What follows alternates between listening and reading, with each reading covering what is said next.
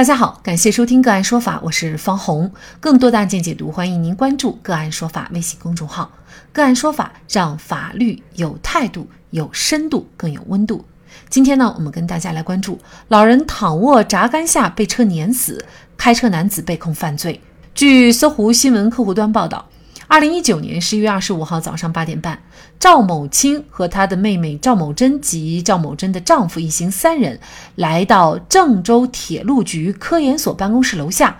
也就是赵某清已逝丈夫的退休单位。他们此行的目的是前往该单位档案室复印赵某清丈夫生前的福利房的相关资料。在赵某清等人来之前，三十五岁的张中华和往常一样，八点多从单位开车出发，前往西区外国语小学查看现场。张中华中午在学校吃了碗卤面，没有饮酒，然后就折返回单位。而另一边，在公务机械段的相关人员接待下，赵某珍的丈夫去查询福利房的相关档案，直到十一点半，赵某珍的丈夫称没有查到。赵某清要求再次查询，于是赵某珍丈夫回到办公室，赵某珍去上厕所。等他返回以后，赵某清称有人打他，于是报警，铁路公安赶到现场。赵某清家属在起诉书中称，因为腰疼，赵某清躺在了道闸杆内侧，随后发生了碾压事件。据监控视频显示，当天十三点四十九分，一名戴着红帽子的老人即赵某清，手拿木棍在镜头中出现。他朝大门方向走去，坐在了车辆放行的倒闸杆内侧，面朝科研所内部。期间有和家属交流，一名门卫也和他交谈过一两句，但没有靠近。一分钟后，赵某清侧身躺卧，一手撑着脑袋，面朝科研所外，背朝内。十三点五十五分。张中华驾驶的白色轿车出现在大门处，有民警、赵某清家属在内的三名人员站在减速带偏中间位置。车右转的时候，部分人员让开，仍有人站在减速带三分之一位置处。很快，自动识别车牌道闸杆抬起，车辆驶入院内，咯噔，伴随一声异响，车身随之震动。张中华当即停下车查看情况，此时他才发现。单位门禁的道闸杆下躺着一名堵门的老人，其后老人因被碾压身亡。在事故发生的第二天下午，张中华被以涉嫌过失致人死亡罪刑拘，被羁押三天以后取保候审。张中华始终想不明白，那天只是正常上班路上的一次意外，他愿意为自己犯下的错误承担民事赔偿，但不至于有罪。二零二一年十二月七号，郑州铁路运输法院进行了第一次开庭审理。检察院建议判处张中华有期徒刑两年半。张中华说，当时门口警车和人群等影响了视线，根本看不到门禁下躺着人。我没有犯罪，这是一场无妄之灾。张中华称，他和赵某清及其丈夫并不认识，也在不同的单位上班，他只是误入现场的第三者。开车快十年了，每天从那里经过两次，都没有出现过任何事故。当天阳光刺眼，转弯的时候，现场有警车和三个人在门口遮挡视线，根本看不到那里躺着一个人。而在开庭中，赵某清家属要求判处张中华死刑，并赔偿四百万元。检察院当庭表示，建议判处有期徒刑两年半。张中华的行为到底是否构成犯罪？老人被碾死到底是意外？还是过失致人死亡？就这相关的法律问题，今天呢，我们就邀请上海国畅律师事务所主任马有权律师和我们一起来聊一下。马律师您好，哎，主持人好，各位听众好。嗯，非常感谢马律师哈。那这个案件当中啊，这个张中华呢是被控过失致人死亡罪。那么法律上规定，通常什么样的行为，它符合什么条件可以构成这个过失致人死亡罪呢？过失致人死亡罪呢，呃，它是指过失造成他人死亡结果的一个行为。那么，什么行为才是过失行为呢？根据刑法的规定，过失是指行为人对自己的行为造成他人死亡的结果具有预见可能性，因为疏忽大意没有预见，或者已经预见，轻信能够避免。啊，在这里面我举一个例子。那么，我们以呃，交通事故啊为例，如果一个人驾驶一个机机动车，他在转弯的时候那么他没有注意观察后面的一个行人，他应当观察没有观察，这种行为我们说，呃，没有预见到后面可能有行人穿过啊，或者是啊有车辆穿过，疏忽大意没有预见。那么还有一种情况呢，我们说啊，一个机动车驾驶员他如果超速啊，他认为自己的车技非常好啊，他明明知道超速是危险的，或者是是违反交通法规，他认为他能够避免造成交通事故的这样的一个可能性。那么我们说他这种行为呢，就是说属属于一种过于自信的一种过失。那么这两个过失叫疏忽大意的过失和过于自信的过失，我们在法律上。都叫做一种过失行为。那么，因为过失行为造成他人的死亡的，那么我们就叫做过失致人死亡犯罪。过失致人死亡犯罪呢，由于它是一个主观上是一个过失，所以它的量刑呢是判三到七年的有期徒刑。如果情节比较轻的，有可能在三年以下来进行量刑。就是刚才其实您讲的这个例子，就符合您刚才所说的这样的罪名呢，它必须是要有预见可能性的。那本案当中，同焦点就是张中华他能不能够预见到老人躺在地上，或者说他是否应该看到老人躺在地上？那显然他是没有看到，他没有看到，但是他应不应该看到呢？他应不应该预见到老人躺在地上？那么您怎么看这个问题呢？张中华他应不应该看到老人躺在地上？那么这个呢，也是我们说本案的一个非常关键的一个问题啊，一个关键的问题。这个案件啊，我注意到对是否应当看到老人躺在地上，那么检察机关和被告人的辩护人他们是有不同的一个观点的。那么检察机关他做了一个侦查试验啊，模拟现场的一些情况，那么他得出的结论是。张中华在案发时驾车驶入的时候，是应当看到空地上的被害人啊。但是，被告人的辩护人呢认为本案还有一些其他的因素啊进行这个干扰，使得被害人呢他是看不到这个被害人的。所以呢，对是否能够预见啊，就预见可能性，实际上是非常复杂的一个问题。到底他有没有预见性，应不应该预见到？其实呢，也就是张中华他呃应不应该定罪的一个关键所在了啊。您觉得张中华他构不构成这个过失致人死亡罪呢？这个肯定是要根据当事人当时的主观的呃一个心态，另外一个呢，结合事实，结合这个相应的证据。我个人认为啊，那么结合我们本案的一些目前报道的一些事实情况以及本案的一些证据，那我们我们认为这个案子呢，呃，定他犯罪呢，有一点的一个牵强的啊。那么我的理由主要是几个理由，一个说是不是应当看到老人躺在地上？但是呢，我们要注意到本案的几个细节。第一个细节呢，本案的被害人他是故意躺在。本应该是通行道路的一个道闸下面，这个本身就是一个违反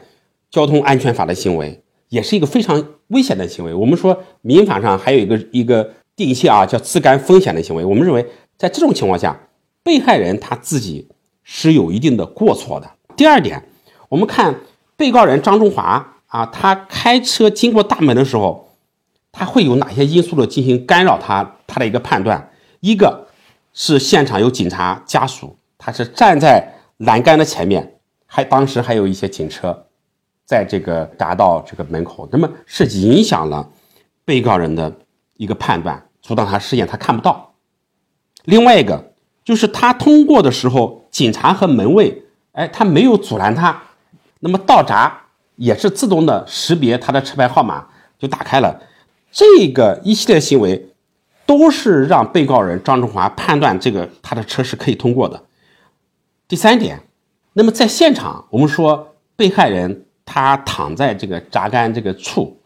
那么现场处置的警察和门卫他没有采取任何的一个安全措施，也没有设置警示标志啊，张中华过的时候也没有啊，听对他进行一个警告劝阻等等。那么在这种情况下，张中华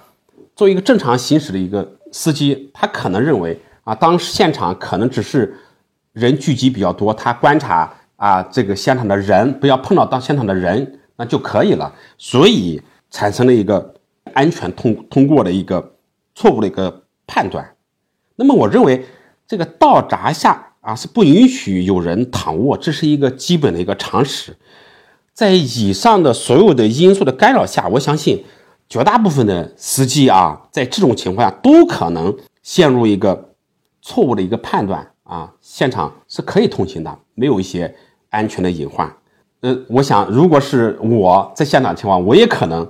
会造成像张志华这样的一个后果啊，陷入一个被定罪的一个境地。但是这种情况，我认为是不正常的，因为如果是所有的人。啊，在这种情况都不不能避免这样的一个后果。那么法律上我们说有这种有一个谚语叫法法律不强人所难，也就是说法律上它不强求任何人去做根本无法做到的事情。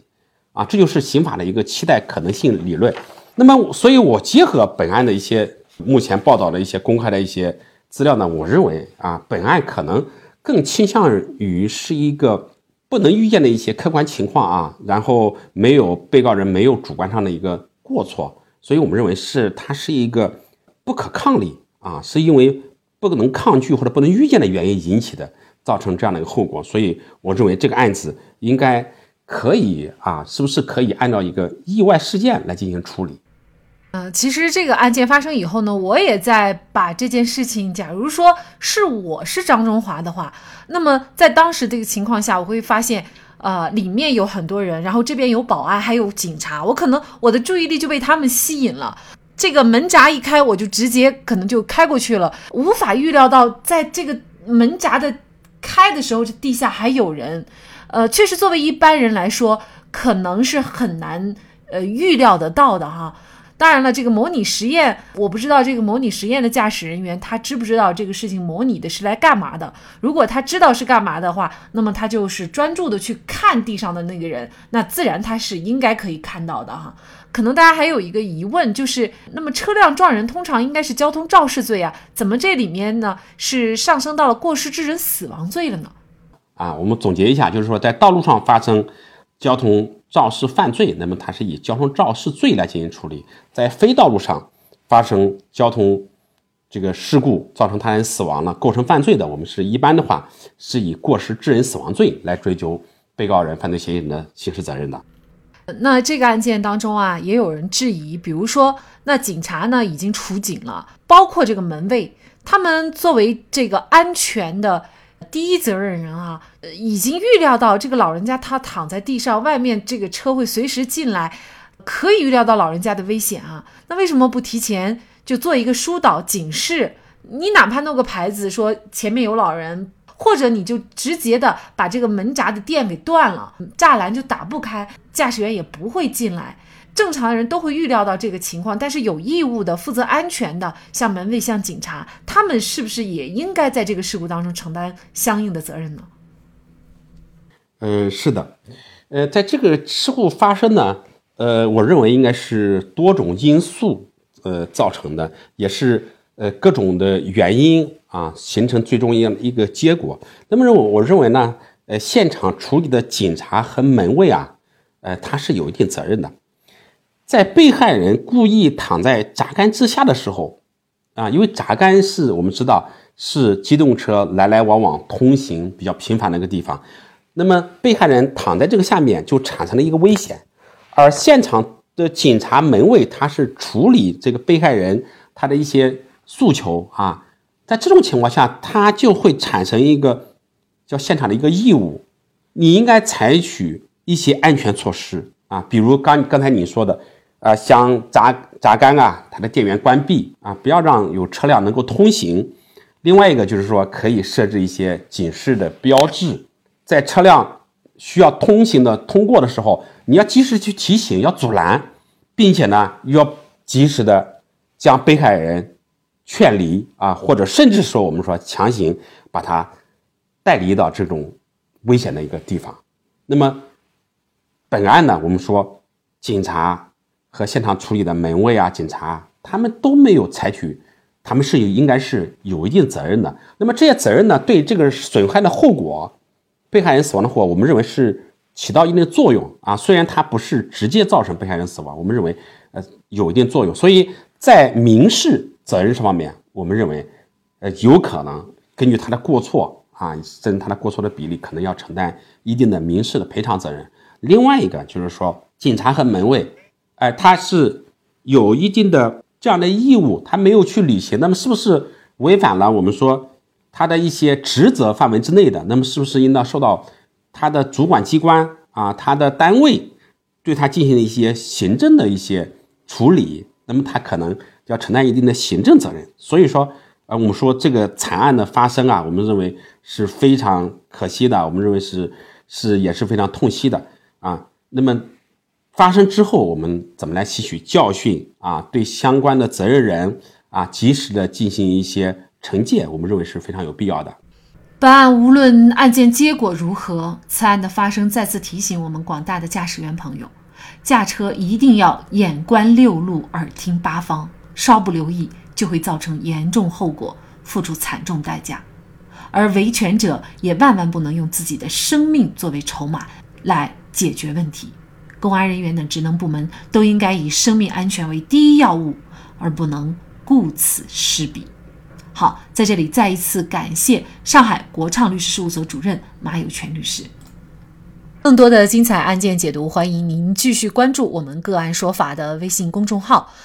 如果您有相关的法律问题，也可以添加幺五九七四八二七四六七的的微信号向我们进行咨询和交流。感谢您的收听，我们下期节目再见。